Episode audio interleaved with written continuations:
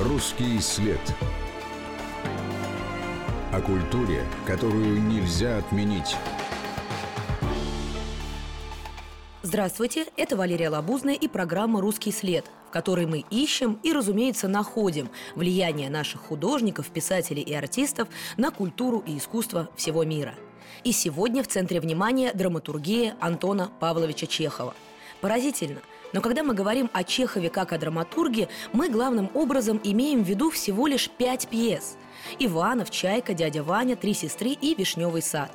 И такое, казалось бы, небольшое число произведений смогло изменить ход развития и драматургии, и театра, и кинематографа на столетия вперед – Почему англичане, американцы, немцы, японцы, корейцы смогли увидеть в героях Чехова прекраснодушных, трогательных, в чем-то наивных и беспомощных русских людях себя? Чему у Чехова научились другие гении От Томаса Мана и Эрнеста Хемингуэя До Ингмара Бергмана и Вуди Аллена Какими смыслами наполнится чеховская драма в 21 веке? Об этом нам сегодня рассказывают председатель Чеховской комиссии РАН Владимир Борисович Катаев и заведующий отделом Дом-музей Чехова Государственного музея истории российской литературы имени Даля Эрнест Дмитриевич Орлов. Русский след. Владимир Борисович, начнем с актуального вопроса. Этой весной во Франции стартовал большой чеховский фестиваль огромное количество постановок. Вместе с тем мы видели, что сейчас такие звучат призывы к отмене российской культуры. Как вам кажется, эти призывы вообще могут принести результат в случае с таким автором, как Чехов?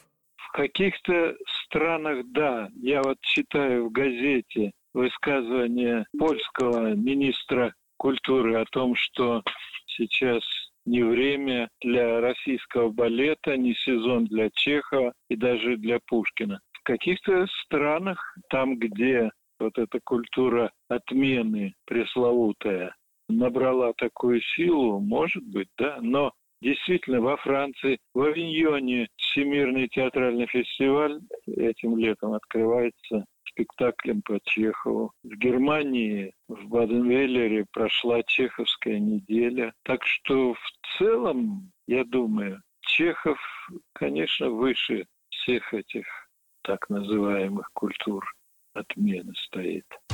Русский след. Эрнест Дмитриевич, мы в целом понимаем, в чем отличие Чехова от Грибоедова или Островского – а вот в чем его новаторство именно для мировой драматургии? Что он сделал нового по сравнению, например, с Ипсоном, с кукольным домом, с привидениями? Ну, связь с Ипсоном не случайная и очень любопытная, потому что, наверное, Ипсон все-таки первым сформулировал то, что мы будем называть отчасти новаторством чеховской драматургии, а именно отсутствие такого внешнего действия, то есть отсутствие сосредоточенности на том, что происходит на сцене, а все-таки все-таки интерес к тому, что происходит в душах героев. Он это написал Ипсон еще за три года до рождения Чехова. Но по-настоящему именно Чехову принадлежит разработка этих идей. И то, за что его ругали в самом начале наши соотечественники, то мы теперь называем новаторством драматургии. Где мы будем видеться? Говорите скорее, где. Сюда могут войти. Говорите скорее. Какая? Один поцелуй. Я клянусь вам. Я клянусь вам. Чехов предложил совершенно новый драматургический язык.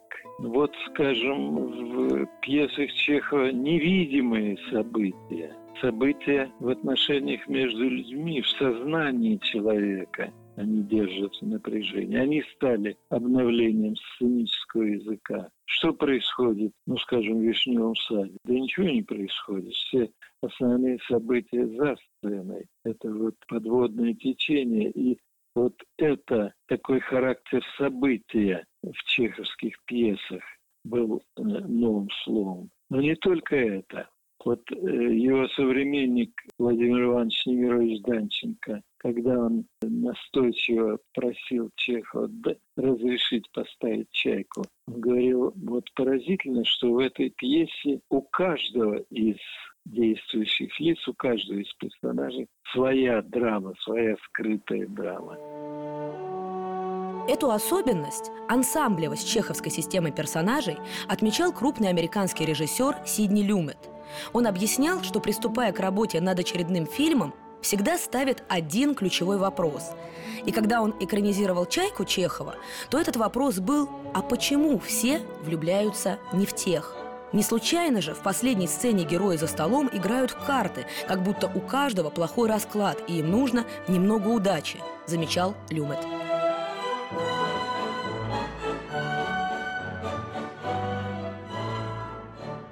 Помимо отсутствия внешнего действия и наличия внесценических персонажей, что до максимума, кстати, довели представители драмы абсурда Беккет и Анеску, помимо этого нет явного конфликта, нет противостояния и столкновений. Чехов сосредоточен на внутреннем состоянии, переживаниях действующих лиц. Если верить воспоминаниям журналиста Гурленда, Чехов произнес однажды потрясающую фразу, что великолепно характеризует на самом деле его основной драматический принцип. Пусть на сцене все будет так же сложно и так же вместе с тем просто, как и в жизни. Люди обедают, только обедают, а в это время слагаются их счастье и разбиваются их жизни. Недавно рассказ я прочитал. Не помню где. Маленький такой рассказик, но хороший. Там про девочку. Она любила студента, студент любил девочку. Он читал ей книжки, она их слушала. Вечерами они сидели на реке, смотрели на огни пароходов, которые проплывали мимо. Пели песни, мечтали, целовались, клялись. Это чей рассказ, Мишенька? Не помню, Сашка, не помню. Девочка носила волосы, зачесанные на уши, и от нее всегда пахло речной водой. И жизнь рисовалась им большим длинным котором для них было очень много места. И они были счастливы. У него нет такой интриги, ну, как скажем, условно говоря, в пьесе Шекспира, там, поворот действия или где напряжение действия строится на потерянном платке, или там, как в пьесе Островского на похищенном дневнике главного персонажа. Нет, этих приемов у Чехова нет. Идет обыденная жизнь в ее таком разворачивании повседневном. А задача театра – удержать зрителя в напряжении по поводу этих невидимо совершающихся событий.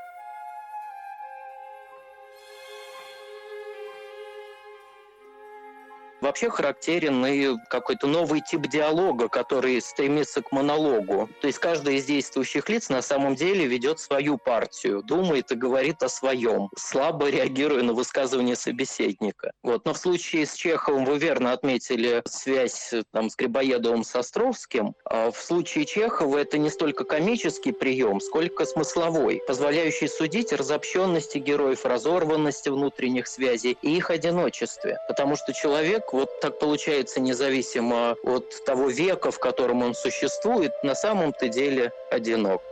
Вы знаете, мне кажется, что и меня убьет гроза когда-нибудь. И что я буду в раю. А вы образованный человек? Относительно. Вы не будете смеяться. А я бы вот как хотела умереть. Одеться в самое дорогое модное платье, какое я видела на здешней богачке, помещице Шефер одеть на руки браслеты, затем встать на самый верх утеса и дать убить себя грозе, так чтобы все люди видели. Страшный гром и конец.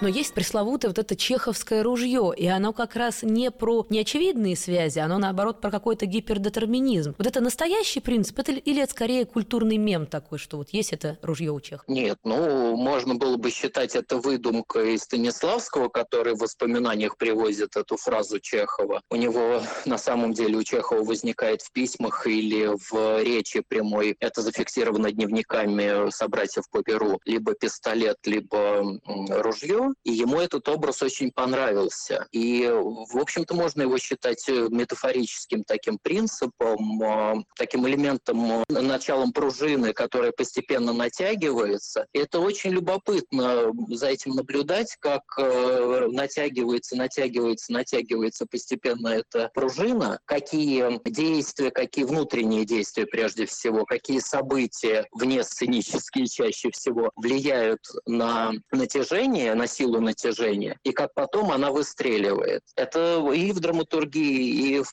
прозе у Чехова довольно частотный элемент такой. Согласно свидетельству Ивана Бунина, Чехов не предполагал, что его ожидает посмертная слава. Вот как он описывал один их разговор – Ночь была теплая, тихая, с ясным месяцем, с легкими белыми облачками. Экипаж катился по белому шоссе, мы молчали, глядя на блестящую равнину моря. Потом пошел лес с легкими узорами теней, за ним зачернели толпы кипарисов, возносившихся к звездам. Когда мы оставили экипаж и тихо пошли под ними, мимо голубовато-бледных в лунном свете развалин дворца, он внезапно сказал, приостанавливаясь, «Знаете, сколько лет еще будут читать меня?» «Семь». «Почему семь?» – спросил я. Ну, семь с половиной. «Вы грустны сегодня, Антон Павлович», — сказал я, глядя на его лицо, бледное от лунного света. Опустив глаза, он задумчиво копал концом палки мелкие камешки, но когда я сказал, что он грустен, он шутливо покосился на меня, а потом серьезно прибавил. «Читать же меня будут все-таки только семь лет, а жить мне осталось и того меньше – шесть. Не говорите только об этом одесским репортерам. Прожил он не шесть лет, а всего год с небольшим.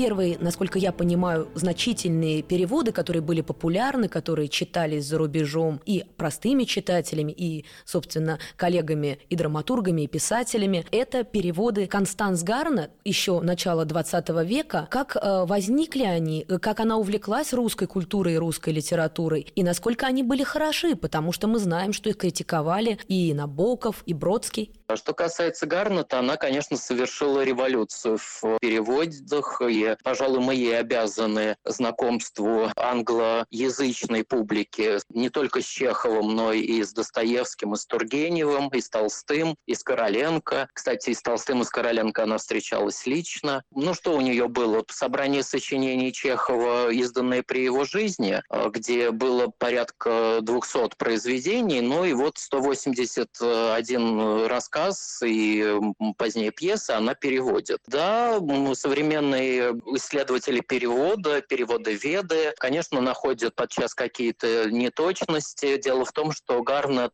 когда не понимала каких-то деталей, каких-то вещей, она просто опускала эти подробности. Поэтому в этом смысле, конечно, ее переводы не могут быть названными совершенными. Но то, что они настолько массово первые, это, конечно, примечательно. Корней Чуковский, сам блестящий переводчик, отмечал, что Гарнат, несмотря на то, что в печати ее не раз называли Колумбом, открывшим для миллионов англо-американских читателей новый неведомый континент, русскую литературу, работала в пустоте, в одиночестве, окруженная глубоким молчанием.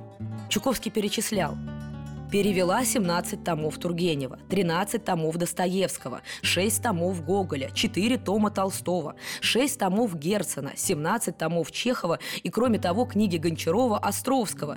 И хоть бы кто помог ей избавиться от ее главного греха – нивелировки писательских стилей, из-за которых Достоевский оказывался странным образом похож на Тургенева.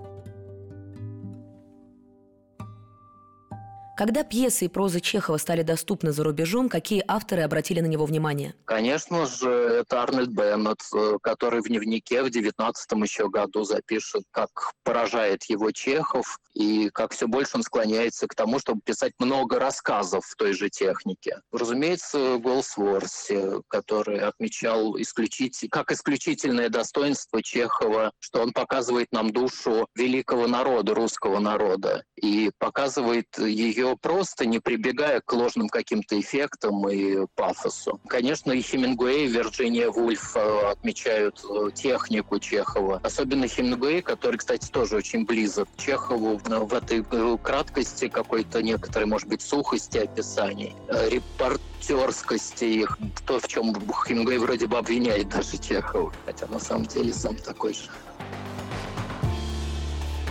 Русский след. О культуре, которую нельзя отменить.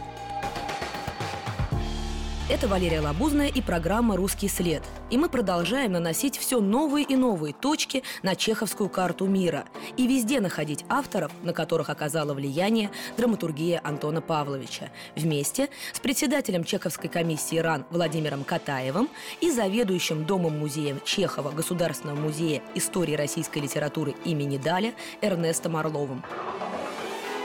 «Русский след» Одним из многих и многих больших авторов, читавших и находивших в русском драматурге нечто экстраординарное, был Томас Ман. В своем слове о Чехове Ман признавался. Творчество Чехова очень полюбилось мне. Его ироническое отношение к славе, его сомнения в ценности и смысле своего труда, неверие в свое величие уже сами по себе полны тихого, скромного величия. Недовольство собой, говорил он, основа всякого подлинного таланта – Здесь скромность все же оборачивается самоутверждением. Это означает «будь доволен своим недовольством». Тем самым ты докажешь, что ты выше самодовольных и, быть может, даже велик. Но по существу это не меняет искренности его сомнений и недовольства. Остается работа, неутомимая работа, которой верен до конца, даже сознавая, что у тебя все равно нет ответа на последние вопросы, даже угрызаясь совестью, что ты, может быть, обманываешь читателя – остается пресловутое «несмотря ни на что». Так уж повелось, забавляя рассказами погибающий мир, мы не можем дать ему и капли спасительной истины. На вопрос бедной Кати «Что мне делать?» Можешь дать лишь один ответ. По совести – не знаю. И несмотря на все это, продолжаешь работать, выдумываешь истории, придаешь им правдоподобие и забавляешь нищий мир в смутной надежде, в чаянии, что правда в веселом обличье способна воздействовать на души ободряюще и подготовить мир к лучшей, более красивой, более разумно устроенной жизни. Еще одна важная веха – это гастроли Московского художественного театра в 20-е годы, и в частности в США. Скажите, пожалуйста, что это было за предприятие, какая реакция была на то, что показывали русские театральные деятели? Они едут как раз с чеховским репертуаром в основном. Конечно, были и другие пьесы, но вот то, что в России в 20-е годы Чехова практически не играют, не очень понятно, как он вписывается в новую модель э, общества и государства. Американцы американские и западноевропейские гастроли дают возможность э, все-таки поностальгировать о прежнем театре Чехова и о своем прошлом. И, как вспоминают сами актеры художественного театра, принимают чеховские пьесы прекрасно и в Америке, и в Германии. И кажется он таким соприродным людям всего мира. Конечно, невозможно объять и проследить все маршруты, которым Чехов попал на мировую сцену, но вот если мы постарались такую для слушателей составить карту. Вот, например, США, американская социально-психологическая драма. Она что позаимствовала у Чехова? самые знаменитые американские драматурги XX века Артур Миллер, Теннесси Уильямс, Эдвард Олви, Юджин О'Нил, они все признавали огромное для себя значение творчества Чехова. Они все говорили о том, что очень многим обязаны Чехову. Тут можно говорить о своеобразии влияния Чехова на каждого из них. Для Артура Миллера, скажем, главное было вот нравственное, этическое содержание пьес Чехова. Хотя у него пьесе «Цена» там финал остается один человек, забытый всеми. Это прям как цитата из финала «Вишневого сада», где Фирса забыли в доме. Для Теннесси Уильямса, вот он написал даже пьесу записной книжки Тригорина, отталкиваясь от «Чайки». Для него «Чайка» была вершиной мировой драматургии. Эдвард Толби, который говорил, что вся мировая драматургия 20 века обязана Чехову. you.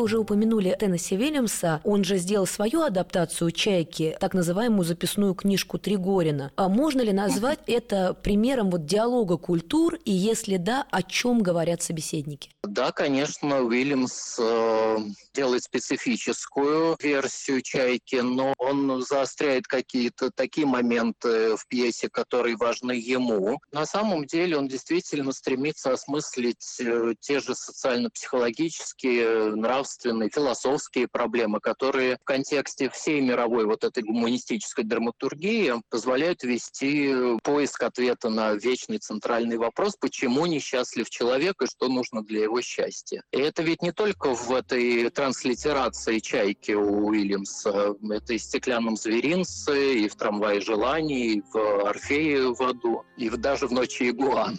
Мне кажется, там еще вот эта камерность, по сути, просто с поправкой на вот эту южно-готическую специфику, да, кажется, что это похоже на наши усадьбы. Вот это теплое ощущение лета, такого теплого воздуха, который можно потрогать. И вместе с тем в этом воздухе вот растворяются вот эти нереализованные желания, вот эта горечь, да, которую человек переживает. Мне кажется, они еще как-то вот по хронотопу несколько близки. Ну, конечно, наверное, и англичане, и американцы вот эту историю топологическую еще восприняли, но опять-таки по-своему, потому что английский театр на несколько десятилетий взял такую интонацию трагическую, упадническую, и вот это размышление о том, что все прошло, о том, что все в прошлом, об упадке каком-то этих усадеб, этих замков, оказалось им близко. Для зрителя немецкого, американского, все-таки герои Чехова – это а, русские герои, национальные герои, чем-то отличающиеся от них, от тех зрителей? Или это люди, которых беспокоят общечеловеческие дилеммы, и они абсолютно универсальны? Ну, как показала практика, вот в этих постановках, где дается текст близко к оригиналу, оказывается понятно вот это и разобщенность э, героев, и то, что свойственно вообще э, людям, это неизбывная тоска, и нерешительность героев, э, нытиков, как называли у нас их. И во многих постановках западноевропейских делался акцент на преодолении вот этого бытия, этой пошлости ежедневной, ежечасной. И пусть неявный такой намек, но на лучшую жизнь в будущем, на то, что от героев на самом деле зависит их собственная жизнь. Дитя мое, как мне тяжело. Что делать, дядя Ваня? Надо жить. Мы, дядя Ваня, будем жить. Мы проживем длинный ряд дней, долгих вечеров. Мы будем терпеливо сносить все испытания, какие пошлет нам судьба. В его пьесах вот показан трагизм будни и комизм будни, а иногда это совмещается.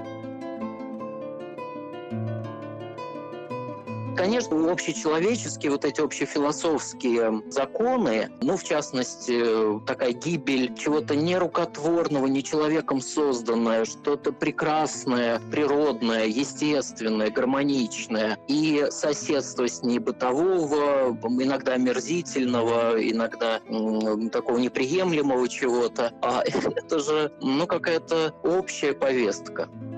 Тут я, конечно, никого не удивлю, наверное, это самый часто задаваемый вопрос вообще к драматургии Чехова, но именно в контексте восприятия его творчества в мире это, конечно, жанровый вопрос. Почему «Чайка», «Вишневый сад» — это комедия? Что здесь смешного и как на этот вопрос отвечали иностранные постановщики? Речь идет у Чехова скорее о комедии жизни, трагикомической на самом деле ситуации, в которую э, погружаются его герои. Если Чехов смеется над кем-то из персонажей, это смех не уничижительный, это такой человеколюбивый, гуманистический, сочувственный смех. Может быть, это и дало повод американскому драматургу Эдварду Олби потом сформулировать э, такую фразу, что Чехов несет ответственность за развитие всей мировой драматургии 20 века. Потому что по этой линии исследования человека, конечно, продолжилась деятельность, скажем так, драматургов во всем мире. Прошло семь лет, Софья Егоровна. Для собаки это уже старость, да и для лошади тоже. Русский след. О культуре, которую нельзя отменить. Нужно отметить, что в чеховских пьесах нет ни святых, ни подлецов, никого он явно не обвиняет, никого не оправдывает, и это зачастую дает повод к множественным прочтениям. Это и заставляет искать бесконечно и переносить в современность подчас действия пьес Чехова. Происходят вот такие явления, как, скажем, которые можно назвать адаптацией произведений Чехова. Вот в Корее, в Южной Корее, драматург Ким Ин Сун пишет пьесу «Дядя Сун У». Сюжетный каркас пьесы «Дядя Ваня» чеховской он переносит на реалии современной сегодняшней Южной Кореи. Если у Чехова доктор Астров говорит там о гибели и о спасении русских лесов, там для южнокорейцев важна проблема воды. И там все строится, причем сохраняется вот набор персонажей, которые есть и у Чехова. Но разворачивается все вокруг там попыток осушения каких-то территорий для строительства. В общем, реалии сегодняшней Южной Кореи, но все это на языке Чехова, на языке того сюжета, который предложил Чехов. Все это мило, но не, но не убедительно. Так что позволь мне, мой друг, продолжать топить печи дровами и строить сараи из дерева. Но ты же можешь топить печи торфом и строить сараи из камня. Но я допускаю. Руби. Руби леса из нужды. Но зачем же истреблять их? Русские леса трещат под топором.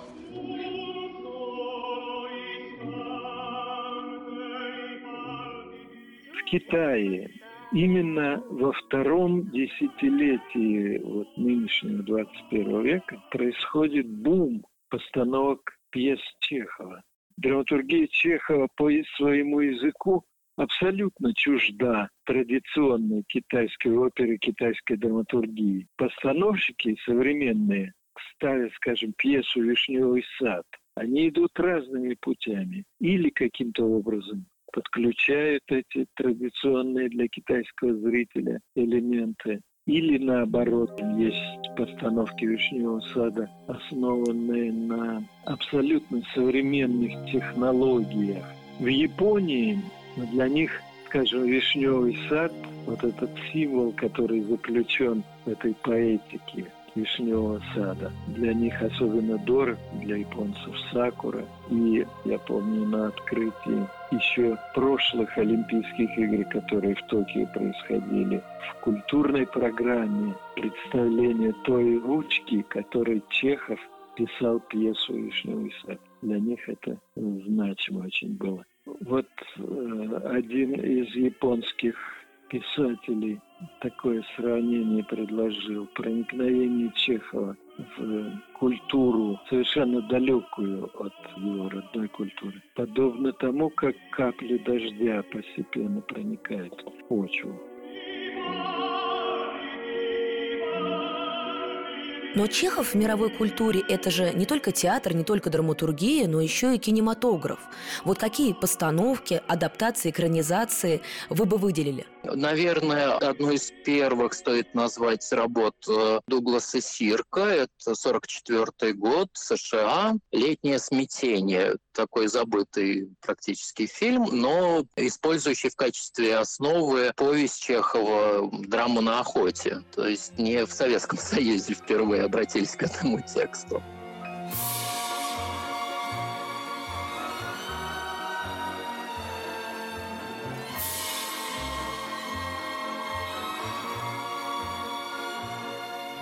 Надо выделить «Три сестры» Лоренса Оливье. Он тоже следует тексту, но в кинематографическом смысле он интересен, потому что он, наверное, одним из первых э, показывает сон Ирины о Москве, дает э, нарезку кинохроники, э, каких-то фотографий, сделанных в том времени. В общем, любопытная такая работа. Если говорить о адаптациях, ну, возьмем «Шепоты и крики» Ингмара Бергмана 1972 года, который получил «Оскара». Знаменитый кинорежиссер и кинокритик Франсуа Трюфо полагал, что картина Ингмара Бергмана «Шепоты и крики» начинается как «Три сестры» и заканчивается как «Вишневый сад». Героинь разделяет типичная чеховская отчужденность. Вот как этот эффект описывал Андрей Тарковский. Две сестры, ехавшие в отчий дом, где умирает их третья сестра, оставшись наедине, вдруг ощущают в себе прилив родственной близости, ту человеческую тягу друг к другу, которую не подозревали в себе еще за минуту до этого. И тут же возникает щемящее ощущение пробужденной человечности, которое тем более волнует, что в фильмах Бергмана такие мгновения мимолетны, скоротечны. Люди в его фильмах ищут и не могут найти контакта. Очень часто говорят, что Вуди Аллен – это вот такой американский Чехов. В чем здесь сходство? Вуди Аллен как раз, э, мне кажется, нацелен на это исследование человека и детальное, вот такое медицинское, может быть, даже, что свойственно и Чехову. У Вуди Аллена есть тоже обращение к Чехову, вот его знаменитый фильм «Любовь и смерть». Там он прохаживается по всей русской классике, и там э, есть э, диалог как бы пародирующий какие-то чеховские мотивы. В остальном Вуди Аллен, он всегда по оригинальным своим сценариям снимает, и какие-то элементы чеховской поэзии, иронический угол зрения на все изображаемое, который можно видеть в драматургии Чехова, это свойственно и Вуди Аллену. Кроме того, как правило, в большинстве фильмов у Вуди Аллена герой такой средний американец. А основной герой Чехова, что можно назвать средний человек. Средний в статистическом смысле. Герои Толстого, герои Достоевского – это личности чаще всего незаурядные, выдающиеся. Герой Чехова – это вот, ну, как там говорят, почти как у Достоевского герои нередко любят философствовать, но они сами себе дают оценку, мелюзга философствует. И у Вуди Аллена тоже такой средний человек, герой. Сильвия Плат. Талантливая поэтесса, чья трагическая смерть была истолкована как самоубийство романтически настроенной девушки из католического колледжа. Некоторые из ее стихов такие изящные. Изящные? На самом деле вы назвали два таких примера, которыми, как мне кажется, показывают как раз разные грани, собственно, самого чеховского таланта. Потому что если мы говорим Бергман и шепоты и крики, это то, что вы назвали бесконечным вот этим внутренним монологом, может быть, направленным вовне, и это экзистенциальная такая глубина персонажей. А если мы берем Вуди Аллена, то это ироничный, наверное, Чехов, это, наверное, почти в чем-то циничный и даже, может быть, жестокий. Ну, я говорю медицинский, поэтому, да. И мне кажется, что в этой лаконичности, очень точности и вот некоторой даже жесткости, вот Чехов еще отличается и от тех других классиков, которые мир знает русский, да, и от Достоевского, и от Толстого. В нем нет надмирности, в нем э, есть очень такой трезвый взгляд. Ну, вы сейчас как Лев Шестов, практически русский философ, который обвинил Чехова в жесткости. На самом деле, это такая жесткость кажущаяся, она происходит от вот этой э, краткости и емкости описания и определений. Как ни странно, как ни парадоксально, в этой жесткости больше сочувствия к человеку и вот этой медицинской точности, может быть. То есть вы бы не согласились, что только Чехов мог заколотить Фирса в доме? Да, наверное, нет. Один из самых жестоких и бескомпромиссных современных режиссеров, австриец Михаэль Ханеке, тоже поклонник Чехова. Я бы даже назвала Ханеке Чеховым без души, Чеховым, у которого каким-то практически хирургическим способом удалили сострадание. Однажды, когда Ханеке спросили, почему в его фильмах абсолютно, критически нет любви, Ханеке ответил, «А разве не вся великая драматургия такова?» Вот Чехов, величайший драматург после Шекспира. Разве он не душераздирающий, когда в «Дяде Ване» показывает отчаянную тоску по любви, которую все равно не обрести? Русский след. Если говорить о, так сказать, чеховской карте мира, тут можно перефразировать известный афоризм. Солнце никогда не заходит над чеховской картой мира, потому что примеры вот из Австралии, из Канады, из Японии, из экваториальной Африки даже можно привести примеры. Его продолжают переводить, им продолжают интересоваться. Вот совершенно недавно был осуществлен, по-моему, первый перевод э, Чехова на баскский язык. Значит, он актуален, нужен. Можно ли его отменить? Глупо отменять Чехова, поскольку он настолько пророс в мировую культуру, Можем ли мы как-то пофантазировать, представить, каким будут чеховские герои вот в 21 веке, что их будет беспокоить, какие реалии их будут окружать, как эти дилеммы переложатся вот на это другое время? Хотелось бы, наоборот, чтобы чеховские герои, может быть, перестали быть чеховскими и э, все-таки, наконец, совершили этот шаг, э, как э, героиня чеховского рассказа «Невеста» уходит из того круга, из того мира, But. Пошлого, обыденного, в котором она существует. Наверное, все равно, несмотря на размышления чехских героев о том, что будет через 200-300 лет, через тысячу лет, конечно, мы останемся в основе своей прежними. И, может быть, здесь любопытно было бы вспомнить слова Тузенбаха из «Трех сестер». Да, жизнь останется все та же, жизнь трудная, полная тайн и счастливая. И через тысячу лет человек будет также вздыхать. А как тяжко жить. Вместе с тем, точно так же, как теперь, он будет бояться и не хотеть смерти. Я шел печаль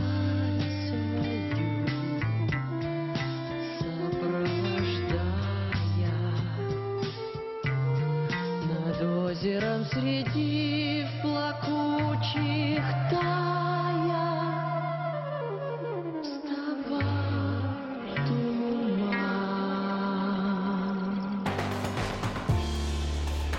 Русский след.